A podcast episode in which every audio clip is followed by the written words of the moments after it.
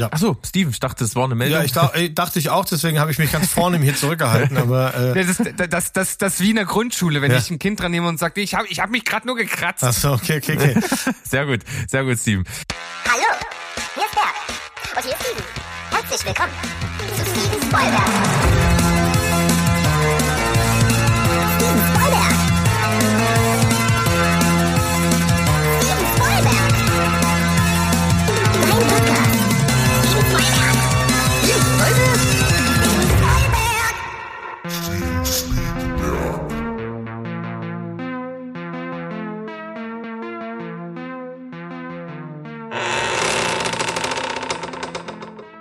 Hi, die Ho-Welt da draußen. Wir sind am Start mit unseren besten Chipmunk-Stimmen, denn es ist ein Speedberg, den ihr hier hört. Wir haben uns alle zusammengefunden. Wir haben alle vier einen Film gesehen und äh, manche von uns sogar noch das Buch. Oh, es klopft.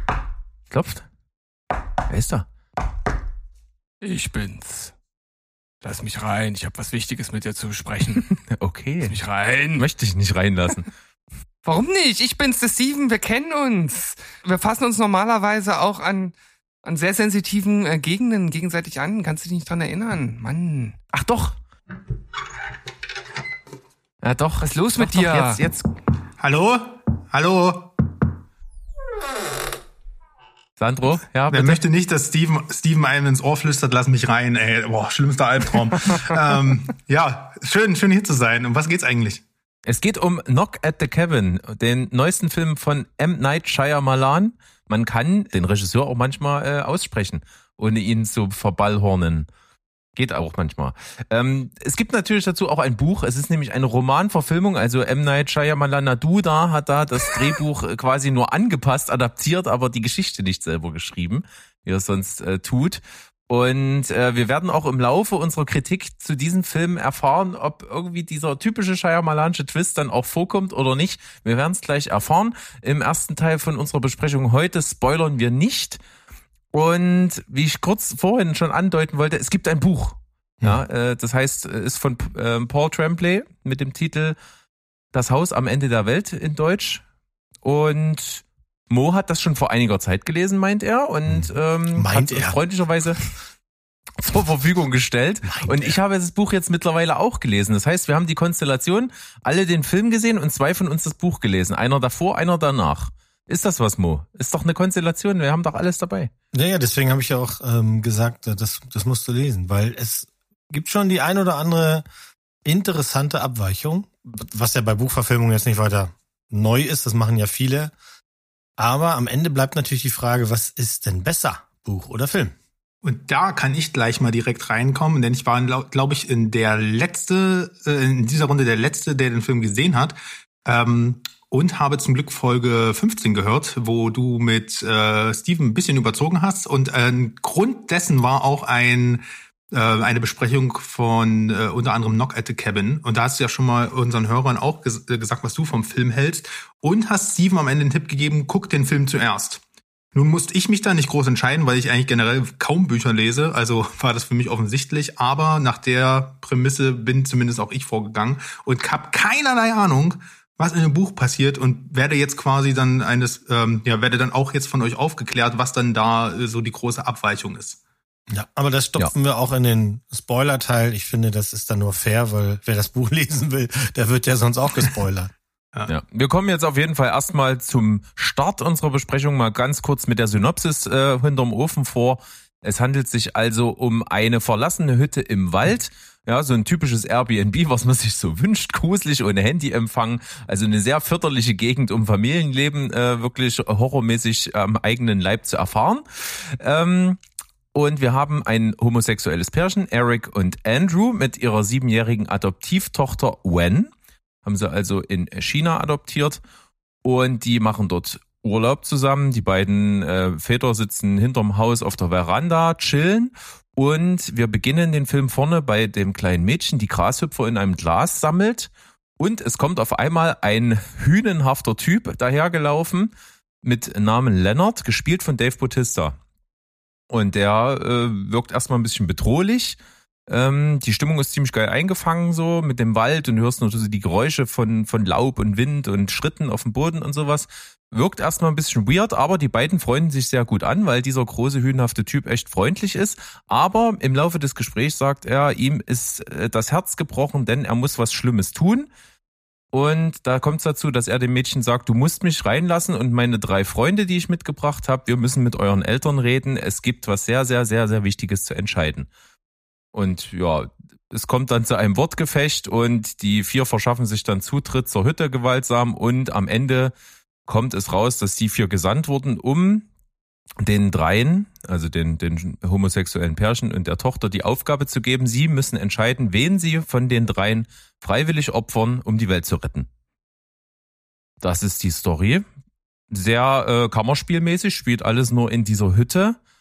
Und der Trailer, finde ich, verrät sehr, sehr viel vom Film. Also du siehst praktisch schon alles. Du siehst die Prämisse, Du siehst, wie die vier dort ankommen, wie es zu Rangeleien kommt, wie es zu Gewalt auch zum Teil kommt.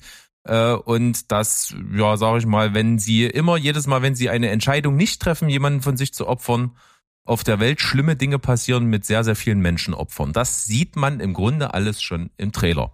Und da ich kein großer Fan von Trailern bin, pisst mich sowas schon immer mal an. Ja, ja. Ich fand es ganz charmant, wie sie den Trailer aufgebaut haben, indem sie dieses Klopfen damit eingebaut haben. Das fand ich sehr spooky. Ne, man hörte das Klopfen und dazu dann die Kameraeinstellungen, das Ticken und Drehen und so. Aber ja, vom, vom, wenn, wenn du den Film gesehen hast, weißt du, dass du im Trailer schon richtig viel gezeigt bekommen hast. Nicht ganz die Zusammenhänge natürlich oder so, aber ich glaube mittlerweile ist es auch so, dass Trailer so funktionieren müssen, weil viele Leute davon tatsächlich abhängig machen, ob es sie kratzt oder nicht. Und wenn es es dann ja. zu vage lässt, dann sagen ganz viele wahrscheinlich, ach nee, bloß nicht. Man muss auf jeden Fall dazu sagen, dass so ein bisschen das Zugpferd für den Film und für die Kampagne schon Dave Bautista ist mit seiner wahnsinnig physischen Ausstrahlung und hier in einem Film zu agieren, wo er vielleicht nicht der Haut drauf ist, sondern wo doch irgendwie zeigen kann, dass er Schauspielern kann. Das kommt auch nicht ganz von ungefähr, denn M. Night Shyamalan hat ihn vor allen Dingen in seiner Performance bei Blade Runner 2049 gesehen, in dem Prolog des Films und hat gesagt, ja, den will ich besetzen und hat ihn auch maßgeblich für diese Rolle dann vorgesehen. Und wir haben ja alle so einen kleinen Crush auf, auf ihn, würde ich mal schon sagen. Der hat schon oft gezeigt, was er kann. Und deswegen ist er in diesem Film sehr, sehr prominent. Nun, ich würde sogar so weit gehen, dass, beziehungsweise sogar leicht widersprechen. Ich finde gar nicht, dass der Film so sehr auf Dave Bautistas sehr großen, breiten Schultern aufgebaut ist, sondern es hat sich eher durch das ähm, Kritiker-Echo so ein bisschen rauskristallisiert und dann wurde das irgendwann halt natürlich so durchgereicht, ey, die Performance von Dave Bautista ist hier ähm, so ein bisschen outstanding. Ähm, ich finde die richtig gut auch, ähm, muss aber auch sagen, dass mich das jetzt persönlich nicht überrascht. Du hast jetzt gerade schon Blade Runner äh, genannt, der hat hier schon ein paar gute Sachen gemacht. Tatsächlich ist es ja sogar so, dass er sich in Interviews zu dem zu Knock at the Cabin ja auch mal geäußert hat, dass auch er so eine Art ähm, Bodyshaming in seinem Beruf erfährt, weil er hat echt Probleme an äh, sensible, tiefgründige Rollen mit seinem Körper zu kommen. Nun ist es halt genau das Gegenteil. Ähm, er ist halt ein Hühne und kriegt halt immer entweder dumme Komödien oder irgendwelche Haut drauf Action. Und ich finde es sehr gut, dass er hier mal unter Beweis stellen kann, dass er seine Präsenz, ne, die halt eine Bedrohung auslöst und aber auch so sein Einf dieses introvertierte Einfühlvermögen, was er hat, dieses Grüblerische, dass er das halt super in einer Rolle vereinen kann. Und allein das ist auf jeden Fall ein Highlight. Jo. Steven, du bist ja, sag ich mal, auch nur mit dem Wissen des Trailers in den Film reingegangen. Äh, ich konnte ja mittlerweile auch das Buch dann dazu lesen.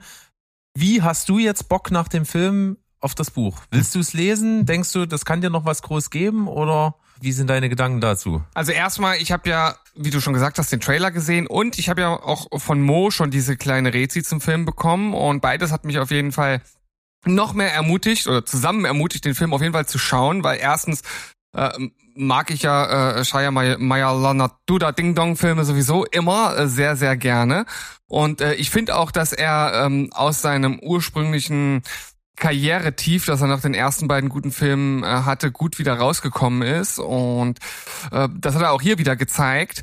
Und dementsprechend habe ich nach wie vor, ich hatte auch davor ja schon Lust, aber jetzt immer noch auch das Buch zu lesen.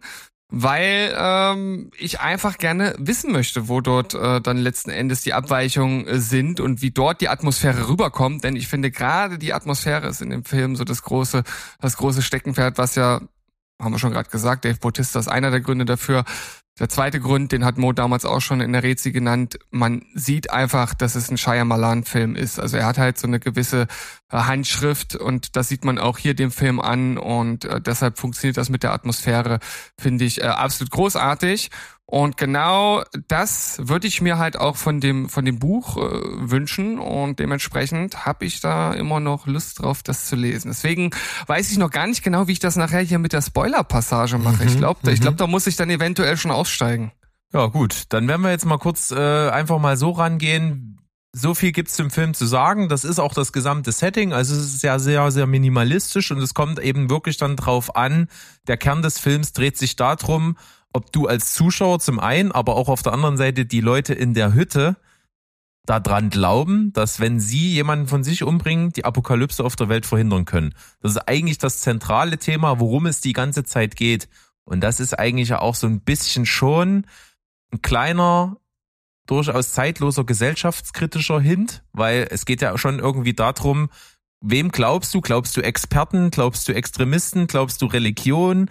Glaubst du, wenn irgendjemand kommt und dir sowas erzählt und es für dich sehr unbequem ist, trotzdem da dran oder lehnst du es schon von dir aus ab? Welche Fakten gibt es? Welche Sachen gibt es, die du nicht mit Logik erklären kannst? Das ist wirklich eine unglaublich schwierige Entscheidung und den haben hier in diesem Film glaube ich, alle Parteien zu treffen. Und das, finde ich, macht die Konstellation an sich sehr interessant. Und dazu kommt ja noch der Fakt, dass es sich eben hier nicht nur aus Wokeness-Gründen um ein homosexuelles Pärchen handelt, sondern es hat auch eine Bewandtnis, finde ich, für die Entscheidung nochmal an sich, weil ja in Rückblenden durchaus gezeigt wird, dass die beiden ähm, ja durch ihre Entscheidung eben oft Anfeindungen oder Rückschläge ähm, erlebt haben, also durch, durch, durch, ähm, die halt nicht ins gesellschaftliche Konstrukt von allen gepasst haben und jetzt natürlich schon hinter diesen ganzen Fragen, die du gerade noch formuliert hast, noch eine, ähm, wie soll ich das sagen, eine Verschwörung gegen ihre Art von Liebe ähm, wittern. Weil, ja, und so viel sei auch ohne Spoilern gesagt, dass, es gibt da auch einen Zusammenhang. Ähm, und umso leichter ist es natürlich zu glauben, dass es sich hier gar nicht um die Welt handelt, sondern mal wieder, wie unzählige Male zuvor in deren Leben auch, nur ja, im, um, um ihre Homosexualität. Und deswegen finde ich, das ist noch ein durchaus äh, ein guter Kniff, der das ganze Szenario nochmal auf, auf eine individuelle äh, Ebene hinabsenkt und eben nicht nur Ende der Welt und Co. Also so viel kann man, glaube ich, zur Ausgangsbasis und zur Konstellation und zu den zentralen Themen sagen. Alles weitere, was wir jetzt besprechen, wird sowieso in den Spoiler-Teil rübergehen. Deswegen wäre ich einfach dafür mal ganz kurz äh, noch zu formulieren, für wen ist der Film was und wie fanden wir den so? Ich würde einfach damit mal kurz den Anfang machen. Es ist schon einfach ein spannender Thriller und wer mit nach dem Trailer oder vor dem Trailer denkt, das ist ein Setting, das würde ich mir gerne angucken, der kann da auf jeden Fall zugreifen, weil es handwerklich auf jeden Fall sehr gut gemacht ist. Jetzt geht es darum, wie spricht der Inhalt einen an und da muss ich jetzt sagen, für mich war so ein bisschen das Problem, dass ich die Prämisse an sich cool finde, aber mir erhofft habe, dass der Trailer mir, sage ich mal, nicht alles zeigt und ich im Film dann noch mehr Hintergründe bekomme, die, sag ich mal, irgendwie auf eine tiefere Ebene schließen lassen. Das passiert für mich persönlich leider nicht. Also ich finde, wenn ich den Trailer gesehen habe, habe ich im Prinzip auch schon alle Schichten, die hier, sag ich mal, wesentlich sind für, für die Handlung, gesehen. Und dann hat mich die Sichtung des Films eher enttäuscht. Bin extra im Kino gewesen und dachte so, okay, das war's jetzt. Mehr zeigt ihr mir nicht. Das fand ich schon ein bisschen schwierig. Und in, ich glaube, der Effekt war umso größer, weil ich den Trailer vorher gesehen habe und wusste, worum es geht. Ich glaube, und das kann ich schon mal vorwegschicken auf die Buchlesung, ich glaube, wenn ich das Buch gelesen hätte, ohne vorher zu wissen, worum es geht, hätte das Buch mich komplett weggeblasen. Und so ein bisschen ist es mit dem Film auch. Ich glaube, hätte ich nichts gewusst, hätte ich ihn cooler gefunden. Ja, das ist ja leider oft der Fall. Idealerweise geht man unbeleckt irgendwo rein und lässt sich einfach berauschen und hat vielleicht irgendwann mal von einem Jahr oder sowas einen Trailer gesehen, dass man weiß, in dem Jahr kommt der Film und den will ich dann sehen. Ähm, ich fand den für für das, was er sein will, fand ich den gut. Ich finde auch die Differenzen, auf die wir nachher nochmal kommen, da gibt's auch verschiedene Sichtweisen. Ich muss tatsächlich sagen, mit ein bisschen Abstand, und ich habe jetzt auch ein Interview gehört und so, das hat alles nochmal so ein paar Gedanken getriggert. Ähm, ich bin jetzt ein bisschen versöhnlicher mit dem, was mir da nicht gefallen hat. Was mir aber wirklich im Kopf geblieben ist, ist die, die ähm, hervorragende Kamera. Die ist äh, von Jarin Blaschke, der hat ja The Lighthouse gemacht. Und es gibt so diese Momente, die, die finde ich, die kann nur ähm, Shyamalan nämlich mit diesem leeren Raum spielen. Wisst ihr, was ich meine? Dass er, ne, wir sehen ja genau nicht, wir sehen ja oft nicht das, was wir denken, was wir jetzt sehen sollten. Also nicht die Leute, die reden, äh, bei den Morden geht die Kamera woanders hin oder sowas. Und das ist auch so eine bestimmte Stimmung, die hat mich doch ähm, länger am Wickel gehabt, als ich gedacht habe. Alles in allem finde ich, ist der auf jeden Fall deutlich besser als Old. Der hält die Spannung, ist mir aber zu mild. Auch am Ende. Also ich glaube, bei Berg, du hast es ja selbst gesagt, dein Anker war halt einfach schon gesetzt und da war es dann für den Film anscheinend ein bisschen schwer. Äh, ich wusste ja äh, sozusagen schon, was du von dem Film hältst und dementsprechend auch, was mich erwartet und konnte da mit etwas anderen Erwartungshaltung rangehen. Und es ist ja nun mal oft so, dass man bei Shyamalan nun immer auf den riesen mega super Twist wartet, auf irgendetwas völlig Unerwartetes. Und äh, dass das jetzt hier in dieser Art und Weise nicht passiert, darauf war ich ja schon vorbereitet. Und ich muss halt einfach sagen, ich fand den Film von der Atmosphäre einfach super gut. Und dass er mir im Trailer schon sehr viel gezeigt hat, ist mir eigentlich völlig egal, weil mir geht's ja eigentlich darum, einfach diese Atmosphäre und die Entwicklung der Geschichte zu erleben. Und das hat mir der Film halt gegeben. Äh, das Ende fand ich jetzt eigentlich okay. Also es war jetzt nicht so, dass ich da vollkommen enttäuscht war, aber vielleicht ist es auch hier der Anker, der dann schon entsprechend gesetzt war, weil ich schon mit dir drüber äh, geredet habe vorher. Kann sein, mhm. dass ich enttäuschter gewesen wäre, wenn ich das nicht gewusst hätte und auch wieder erwartet hätte, Shyamalan zieht sein typisches Ding durch. Schwer zu sagen, aber um es zusammenzufassen, ich fand den Film tatsächlich äh, sehr gut. Ja, hat mir gefallen. Ja, also ich würde sogar so weit gehen, dass ich ähm, finde, dass es der beste Film ist, den er seit Science gemacht hat. Mir hat der wirklich richtig, richtig gut gefallen. Überraschend gut. Ähm, eben genau aus dem Grund, weil er keinen Twist hat. Und, und weil ich die Kompromisslosigkeit des Endes ähm, die überstrahlt für mich jeden Twist, den er sich in den letzten 15 Jahren aus dem Ärmel geschüttelt hat, aufgrund seines, seines äh, Twist, äh, weil, aus, aufgrund seines Markenzeichens, vielleicht ist es auch eine, eine Krankheit, ich weiß es nicht. Ähm, ich glaube, das ist eher so eine Art, die Leute haben es erwartet und er muss es dann bringen, auch wenn er es nicht wollte. Und dass er sich hier eben traut, das eben nicht zu machen, finde ich hervorragend und das hat am Ende dafür gesorgt, dass ich da eine ganz ähm, dass ich mich ganz anders mit dem Film auseinandergesetzt habe. Na, das ist auch irgendwie so ein bisschen merkwürdig, so ein bisschen auch wie Steven sagt. Man erwartet den Twist und dann kommt er nicht und das ist der eigentliche Twist. Jetzt kommt ein Spoiler. Wir verraten euch, wie der Film ausgeht. Wenn ich's hören will, der hält sich jetzt die Ohren zu. Also es ist auf jeden Fall so, und da sind wir uns, glaube ich, alle hier einig, ähm, der Film ist irgendwie für jeden anders, der andere Informationen hat. Also egal, was du vorher weißt und auf was du dich einstellst, das hat wirklich einen sehr starken Einfluss darauf, wie du es am Ende wahrnehmen wirst. Was, weiß ich nicht, kann gut für einen Film sein, kann nicht gut für einen Film sein, ist auf jeden Fall ein bisschen schwierig. Ne? Also es ist jetzt, ich hatte ja diese Situation jetzt und jetzt können wir ja so, so langsam ein bisschen zum Spoiler-Teil rüberkommen. Ich hatte das ja fürs Buch. Ich habe den Film gesehen, weiß, was im Film passiert und hatte auch zwischenzeitlich mal äh, kurz die Info an euch gegeben. Ich werde das Buch bis zu unserer Aufnahme wahrscheinlich doch nicht schaffen zu lesen, weil ich am Anfang sehr, sehr schleppend vorangekommen bin. Das lag nicht daran, dass das Buch nicht gut ist, sondern es lag daran, dass der Film wirklich sehr, sehr, sehr, sehr nah am Buch ist. Das heißt, mhm. die komplette erste Hälfte des Buches ist eins zu eins, was du im Film siehst, bis ins allerletzte kleinste Detail.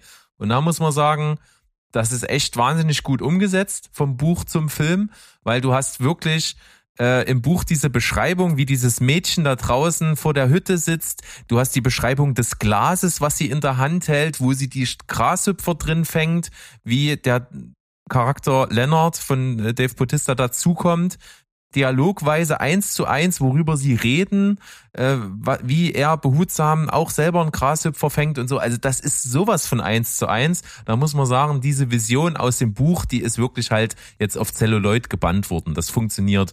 Und ich hatte auch overall den Eindruck, dass das Buch vor allen Dingen deswegen so besonders ist, zumindest habe ich so empfunden, weil es halt einfach diese, diese Atmosphärensachen und diese Situation total geil beschreibt. Auf so eine super natürliche, fesselnde Art und Weise.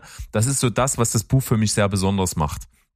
Und die Unterschiede zwischen Film und Buch, die kommen erst wirklich so im, im letzten Drittel, wo es so wirklich ums Eingemachte geht, wer wann wen opfert und welche Figur dann, äh, sag ich mal, sich, sich hingibt, um, um eine Erklärung zu liefern, was als nächstes passiert und welche Katastrophe über die Menschheit einbricht und so. Da fangen die Unterschiede an.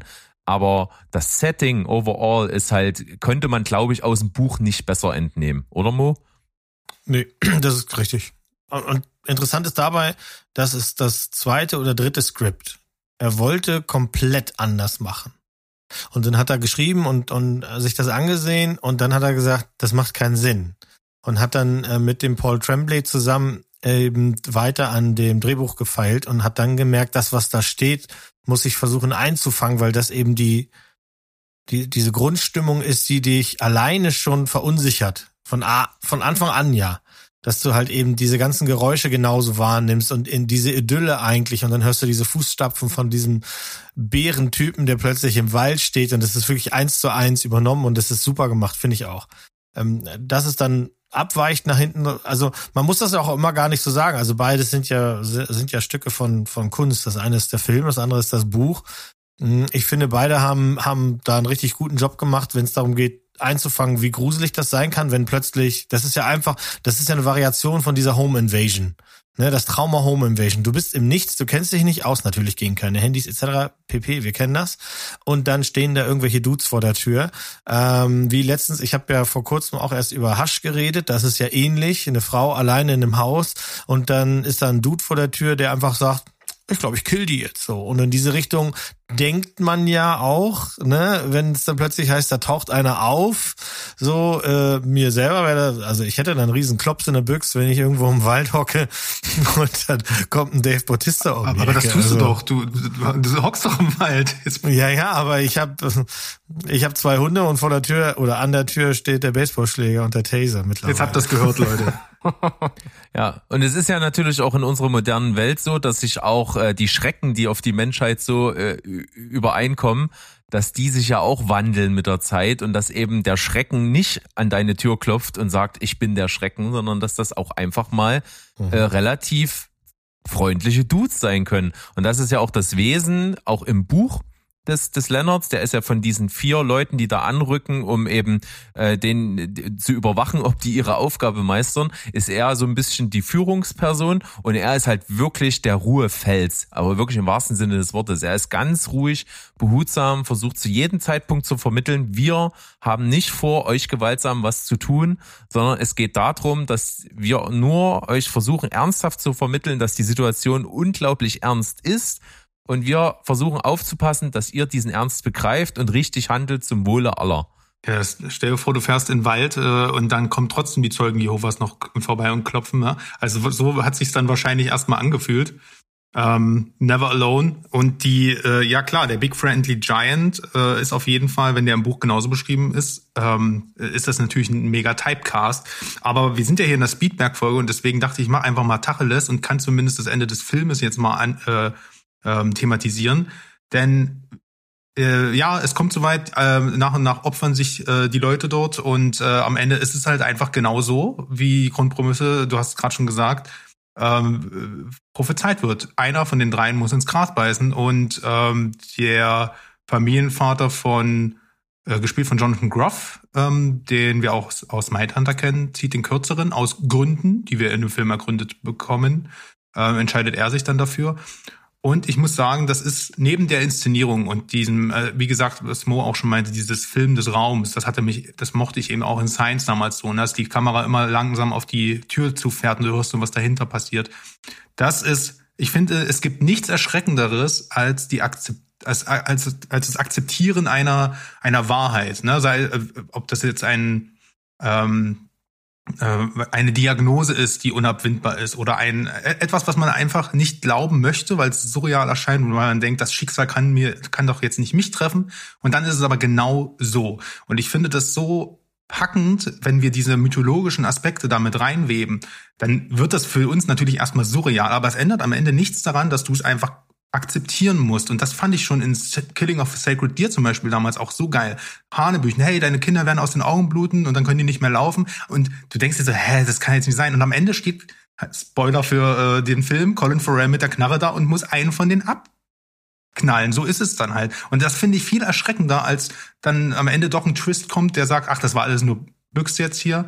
Ähm, weil das ist halt wirklich ein Gefühl, jeder kennt diesen Moment des war, nee, des, des Akzeptieren müssens und loslassen müssens und sich entscheiden müssen. Und es gibt keine gute Entscheidung in dem Fall. Und das hat mich sehr, sehr berührt, weil ich das einfach ähm, ja sehr spannend fand und diesen Konflikt, unabhängig davon, was es für ein Szenario ist, einfach unglaublich gefühlt habe. Also ich kann dir da auf jeden Fall auch in jedem Aspekt zustimmen, will aber noch einmal auf eine Sache zurückgehen, die du gerade so im Nebensatz abgehandelt hast, weil ich weiß es gerade nicht mehr so ganz genau, ob das im Trailer schon in irgendeiner Weise angedeutet wurde, aber für mich war, also wenn man so eine Art, naja, Twist will ich es nicht nennen, aber ich hätte jetzt überhaupt nicht erwartet, dass die da anfangen, sich nach und nach zu opfern. Das hat mich total gekickt.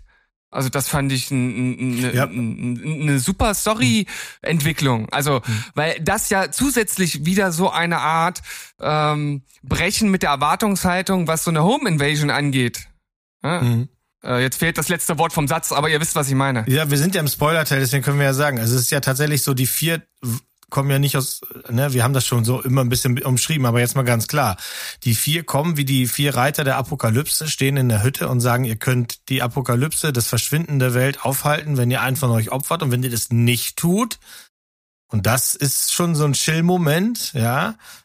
Was ist dann? Dann überlebt ihr, aber ihr seid die Einzigen auf der Welt und die wandert die Erde bis ich glaube, der Satz war irgendwie so bis an euer Ende oder bis ans Ende aller Zeit sogar. Also das heißt, äh, die würden am Ende sogar noch in den Trümmern der Welt watscheln und wären die einzigen. Also schon ein ziemlich düsteres Szenario.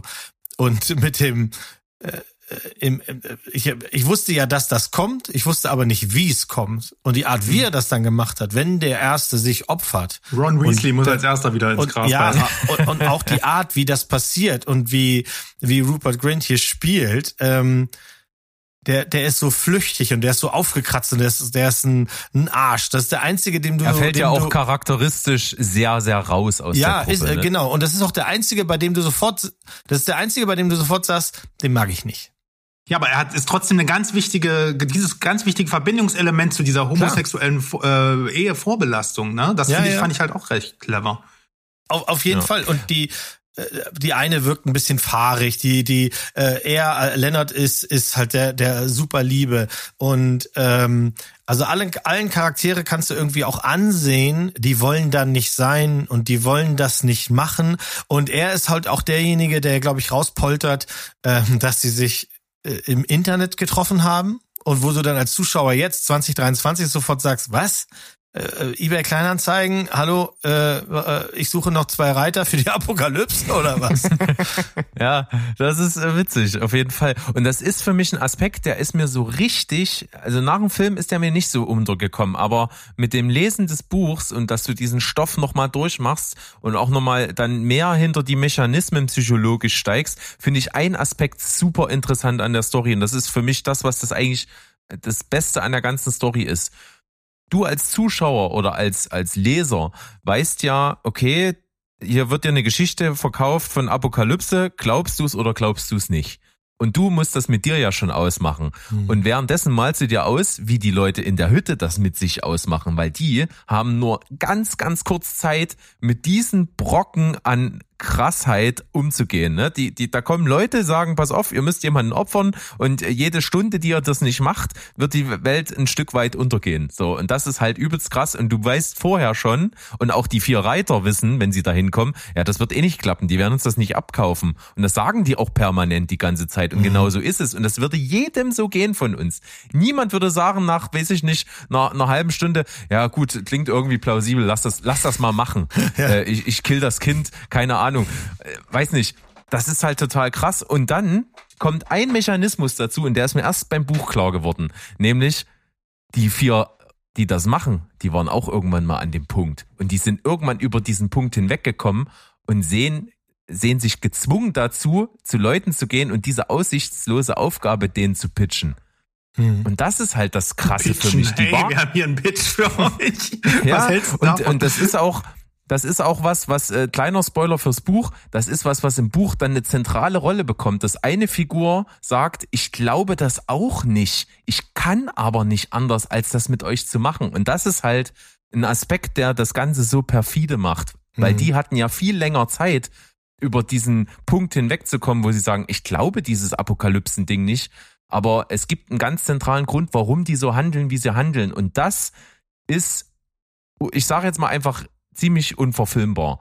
Den Moment gibt's aber im Buch und der ist richtig geil. Und der fehlt im Film, aber es, ich glaube, dass das sehr schwer ist. Ja, vor allem die Figur, ähm, also neben Dave Bautista fand ich Ben Aldridge hier hammerhart. Ähm, ich fand, der hat diese, der hat es irgendwie geschafft, dass äh, genau das, was du gerade gesagt hast, in dieser Kürze der Zeit, diese Situation irgendwie erstmal zu verarbeiten, trotzdem irgendwie kämpfen zu wollen, trotzdem irgendwie ähm, sich um seine Familie zu sorgen. Und das hat er so gut rübergebracht, fand ich. Und dann im Gegenschnitt dazu halt ähm, sein Mann John, von Jonathan Groff gespielt, der durch die Flashbacks, wo wir sehen halt, dass der mit dieser Schuldfrage und dass er sich das auflastet und sich auch schuldig gefühlt hat, ne, das, das Szenario mit den Eltern, dass er diese Sachen halt auf sich nimmt und dann am Ende eben auch natürlich die Entscheidung trifft, ich opfer mich jetzt hier dafür. Ich glaube, so wie, wie das in dem Film jedenfalls von denen dargestellt wurde, ich glaube, er hätte sich generell für alles geopfert. Ob er, ich weiß nicht, ob er es am Ende geglaubt hat, aber er hat einfach geglaubt, dass er so seine Familie schützen kann. Und das fand ich auch herzzerbrechend und das hat mir, das, das fand ich gut. Also das hat ich, hat mich, habe ich den voll abgekauft, dass es denen dann irgendwann eben nicht mehr um das Hinterfragen der Logik ging, sondern nur noch um Opferbereitschaft, ähm, und ähm, wie gesagt, akzeptieren, dieses Akzeptieren dieses Schreckens, dieser Wahrheit, die man jetzt nicht ändern kann. Ja. Ach so, Steven, ich dachte, das war eine Meldung. Ja, ich dachte, dachte ich auch, deswegen habe ich mich ganz vorne hier zurückgehalten. Aber äh, das, ist, das, das, das wie in der Grundschule, wenn ja. ich ein Kind dran nehme und sage, ich habe ich hab mich gerade nur gekratzt. Ach so, okay, okay, okay. Sehr gut, ähm, äh, sehr gut, du, Steven. Du, du, äh, aber Steven, ich würde dich, bevor bevor noch was kommt, ich würde dich jetzt bitten, wenn du nicht wissen willst, was im Buch passiert, dann würde ich dich jetzt um deine letzten Gedanken bitten und dann würde ich dich tatsächlich rausschmeißen aus unserer Hütte.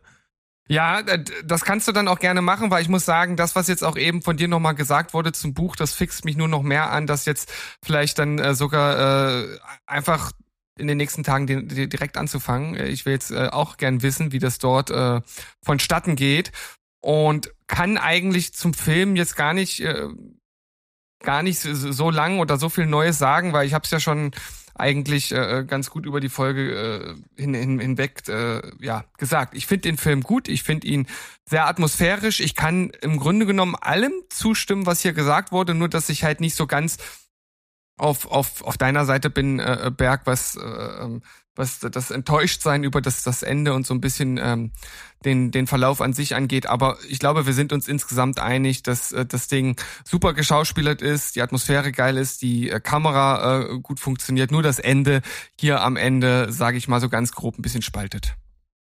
Ja, und ich kann dir jetzt zum Abschluss mitgeben, stellvertretend auch für die da draußen, die jetzt vielleicht nur den Film gesehen haben oder erstmal den Film sehen werden, kann ich jeden ans Herz legen, lest dieses Buch, weil das hat bei mir bewirkt, dass ich den Film mittlerweile auch gut finde. Mhm. Weil das Buch hat bei mir ein Verständnis geschaffen für die Art der Geschichte und wie die Mechanismen in der Geschichte zusammenhängen und hat auch äh, wirklich äh, gezeigt, das Buch ist wahnsinnig gut in den Film rein äh, gepresst worden, also umgesetzt worden. Das mochte ich sehr. Also Buch lesen äh, ist wirklich großartig und Film macht das besser.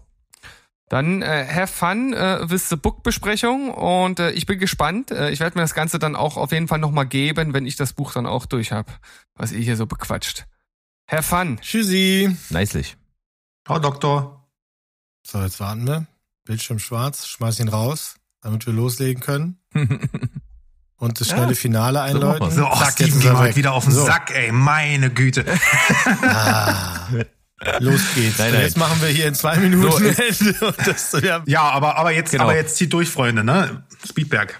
Jetzt kommt ein Spoiler. Wir verraten euch, wie der Film ausgeht. Wenn ich hören will, der hält jetzt die Ohren zu. Pass auf, äh, also großer, es gibt zwei große Unterschiede zum Film. Und zum einen ist das, ähm, wer stirbt, nämlich im Buch stirbt Gwen, die kleine Tochter. Die stirbt aus Versehen, weil die zwischendrin mal, als der sich aus dem Auto schon die Waffe geholt hat, die Schusswaffe, äh, gibt's ein Gerangel hin und her und er kämpft mit Leonard und die haben beide die Waffe und dann löst sich ein Schuss und äh, das Kind wird am Kopf getroffen und ist tot. Bitter. Oh Gott. Hauptunterschied eins ändert natürlich auch so ein bisschen die Ausgangslage, weil man denkt ja vielleicht, okay, vielleicht opfert sich einer der Väter, damit der andere mit der Tochter noch irgendwie ein Leben vor sich hat. Dim dim, scheiße gelaufen, ist nicht mehr. So, es, die, es haben nur noch die beiden Väter sich danach und im Buch ist es so, dass am Ende der eine von den beiden nicht die Entscheidung trifft, töte mich, sondern es wird im Buch offen gelassen. Im Buch ist es so, die beiden sind irgendwann alleine, nachdem sich auch alle von den vier Reitern umgebracht haben, stehen alleine irgendwo im Wald. Es wird unglaublich dunkel. Also, das ist auch geil beschrieben, ne? Das ist ja der letzte Schritt der Apokalypse, der in dieser Prophezeiung ist. Nachdem das Glas in Splittern von der, vom Himmel gefallen ist, wird es dunkel und die Finsternis wird die Menschheit überkommen. Und du kannst dir gar nicht vorstellen, wie eine Finsternis beschrieben werden kann. Also, es wird irgendwie gefühlt immer dunkler, während die dort in dem Wald stehen. Und äh, das ist das Ende. Dann ist nur noch Abblende und du weißt nicht, ob jemand, äh, ob die sich geopfert oder getötet oder sonst was haben. Also, das heißt, der Unfalltod von der Kleinen ist, wird nicht als Opfer gewertet. genau, das ist das Problem. Nein, Beziehungs weil es nicht freiwillig war. beziehungsweise, das ist halt genau das Thema, da- da- dass es dann heißt, das reicht nicht. Eis. Und wem reicht es nicht? Und warum soll es nicht reichen? Und ähm, die beiden sagen dann halt, was auch immer kommt, wir bleiben zusammen, weil äh, was ist das für eine Welt, in der der Tod der Tochter nichts zählt, ne? So nach dem Auch Motto. geil, auch richtig geil. Spielt auch äh, auf die Flashbacks ein, wenn die im Buch auch so stattfinden, ne? Ja, also wir, Ja. wir beide gegen Genau, den Rest der Welt. Ja. ja. ja, also Und äh, was man sagen muss, ist eben, ich finde das im Film dann doch schon ein bisschen cooler, dass tatsächlich wirklich äh, Eric, der so ein bisschen der auch leicht religiöse von beiden ist und der diese Geschichte mit den vier Reitern erkennt und dieses Mhm. Muster sieht, si- sich so ein bisschen versöhnlich gibt und wirklich auch von dem anderen eigentlich verlangt, und das im Buch auch so, er verlangt eigentlich von Andrew, ihn umzubringen, weil er sagt, ich, ich bin damit fein, ich habe das akzeptiert, ich habe abgeschlossen, töte mich und egal, ob es jetzt was bringt oder nicht, es ist immer irgendwie äh, trotzdem den Versuch wert. So, und das finde ich im Film schon cool, dass Andrew es über sich bringt, ihn umzubringen. Das finde ich schon gelungen. Ähm, dass die den Kindstod rausgelassen haben, ja, ist so eine Sache, ist wahrscheinlich so ein bisschen auch so ein Crowdpleaser, ne, wenn so ein Kind stirbt in so einem Film, das ist meistens bitter, das ist auch im Buch ziemlich bitter. Ähm, das sind die zwei Hauptunterschiede. Und ein, was möchte ich noch sagen, ähm, dann bin ich ruhig. Äh, diese Szene, die ich angesprochen habe, die für mich die geilste vom ganzen Buch ist, es gibt eine ganze Passage, wo Sabrina, das ist also die Krankenschwester, Mhm. Die war auch super. Also ich habe dir zwar gerade ins, ins Maul gehauen, oh, warte, ich verarzte dein Bein. ja, ja. Und im Buch wechselt es sozusagen auf ihre Sicht. Und du siehst, seitenweise hast du einen Monolog aus ihrer Sicht über die Situation. Und sie erklär, erklärt ganz klar genau diesen Aspekt.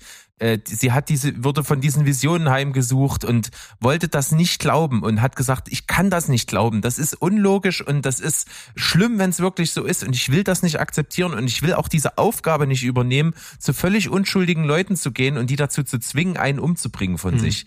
Und sie, ich, sie beschreibt ihre Alltagssituation, wie sich ihr Leben verändert hat aufgrund dieser Vision und wie sie eigentlich es immer abgelehnt hat und sich dann mit so einer Art Blackout immer wieder in Situationen gefunden hat, wo sie sich gefragt hat, wie bin ich denn jetzt hierher gekommen? Und das waren alles Schritte auf dem Weg, die quasi aus ihrem Gedächtnis so raus sind und wo sie sich dann eigentlich da gefunden hat, wo sie nie hin wollte. Und dann letzten Endes auch hat sie sich entschieden, nicht zu dieser Hütte zu gehen. Und auf einmal findet sie sich wieder, wie sie irgendwo im Taxi vom Flughafen sitzt. Also die erklärt, wie es dazu gekommen ist, dass sie gar nicht anders kann, egal wie. Aber da verstehe ich, dass man das rausgelassen hat. Das ist ja weird, weil dann denkst du ja, Das ist wenn du das super seltsam. im Film gemacht hättest, dann würdest du ja immer denken, okay, jetzt will sich der Regisseur ähm, quasi ähm, Genau. äh, ne, um, um, um Finger wickeln oder hinters Licht führen und dann hättest du es ja noch weniger geglaubt. Ich glaube, das ist äh, das ist hier wirklich so ein Medium-Ding. Genau, und das gipfelt in einer Szene im Buch, die ist der Knaller. Während das passiert, während sie das Revue passieren lässt, steht sie in der Hütte und auf einmal, während sie noch mitten im Gedanken ist, rennt sie wie ein Berserker los und stößt Leonard die Axt in den Schädel. Die ist quasi wie in Trance und völlig neben sich und bringt ihn um, als Ritusmord quasi eben wie bei den anderen auch. Und, und, und stellt danach wieder fest, hä, warum habe ich das gerade gemacht? Also sie ist wie fremdgesteuert. Und das ist eine Szene im Buch, die ist super fesselnd, geht über, über, äh, weiß bis ich, 20, 30 Seiten nur dieser Monolog in ihr und wie es dann dazu kommt, dass sie diesen äh, letzten Ritusmord da ausführt. Und das ist echt äh, super fesselnd gewesen im Buch. Also war die beste Passage. Ja, ich, ich, mittlerweile ist es halt so, ich, ich kann beiden was abgewinnen. Ich, ich, ich hätte das Ende aus dem Buch, äh, dem, was wir jetzt sehen, vorgezogen, weil ich das einfach, das finde ich einfach lauter und provokanter und, und ähm, daher hätte es mich gefreut, wenn man sich sowas traut. Mittlerweile ist aber so, das Ende, was wir sehen, wirkt so ein bisschen harmonischer, ne, im Sinne von Friede, Freude, Eierkuchen, wir gehen jetzt raus und dann kommt noch diese Diner-Szene und man kann jetzt annehmen, dass das Opfer zumindest dazu geführt hat, dass sie tatsächlich die Apokalypse aufgehalten haben. Ähm, das kann man sich da jetzt einbilden. Unterschwellig, und das ist mir beim, beim, beim Gucken halt gar nicht so aufgekommen, das kam jetzt wirklich erst im Nachgang. Unterschwellig ist es ja aber eigentlich so, das ist ja trotzdem ein dunkles Ende für die beiden. Deswegen gucken die auch so seltsam im, im Diner. Deswegen ist er auch so ein bisschen äh, neben sich, weil er hat gerade die Liebe seines Lebens killen müssen und ist sich immer noch nicht sicher, ob das richtig war und muss dann jetzt damit weiterleben. Beide, das kleine Mädchen ja auch. Was hat das kleine Mädchen gesehen, gehört? Mhm. Ne, Das ist also auch schon, das ist auch schon Dark Shit. Ich, wie gesagt, mittlerweile habe ich meinen Frieden damit. Ich finde, beides ist gut gelungen. Mm, Das Buch ist mir lieber, weil es halt ein bisschen provokanter ist. Aber der Film ist auf jeden Fall von den äh, Shyamalan-Filmen. Und du, du hast das schon zweimal gesagt.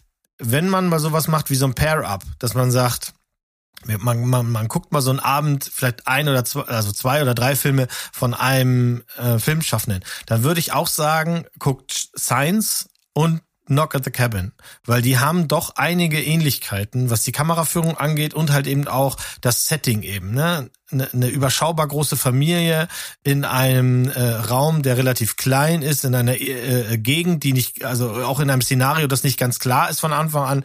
Ähm, das passt richtig gut. Also die beiden sind wirklich äh, auch im Zusammenspiel, kann ich mir das sehr gut vorstellen, dass die nacheinander ge geguckt ähm, noch mal so ein bisschen was triggern, ja. Genau, und es geht eigentlich nur, ähm, es geht eigentlich nicht wirklich um das Mythologische oder um die Bedrohung an sich, sondern es geht immer nur um persönliche Konflikte, die sich, ne, Science ist eine Alien-Invasion, hier ist es das Ende der Welt, aber eigentlich, den eigentlichen Konflikt tragen die Figuren untereinander aus und das finde ich halt so spannend an den Film. Yes, yes. Ja, dann würde ich sagen, war äh, wieder mal ein längerer Speedberg, aber gibt auf jeden Fall viel über dieses äh, eigentlich leichte, einfache Setting. Äh, tatsächlich viele Hintergründe, über die man diskutieren kann. Da hat mir, wie gesagt, das Buch ganz gut dazu geholfen, da ein bisschen besser einzutauchen, ein paar mehr Gedanken dazu zu bekommen. Das hat der Film tatsächlich bei mir nicht so ausgelöst. Aber wenn man die richtigen Voraussetzungen hat und so die richtige Einstellung, wie man da rangehen möchte, dann äh, kann das ein geiles Erlebnis werden. Auf allen inszenatorischen Ebenen ist es wirklich super, super gut gemacht und ist schauspielerisch auch über jeden Zweifel erhaben. Ist es. Shamala Ding Dong ist back in the town. So, dann lasst uns mal schnell weg. Und ihr da draußen, ihr könnt das ja am besten abhören mit 1,5 Geschwindigkeit oder so, um dem Speedberg-Gedanken hier nochmal Rechnung zu tragen. Machen wir so. Ich würde sagen, tschüss, ciao. Und goodbye. Bleibt spoilerfrei. Sehr gut. Klopf, klopf. Macht's gut. Hallo, hier ist Berg. Und hier ist Steven. Herzlich willkommen zu Steven Spoilberg.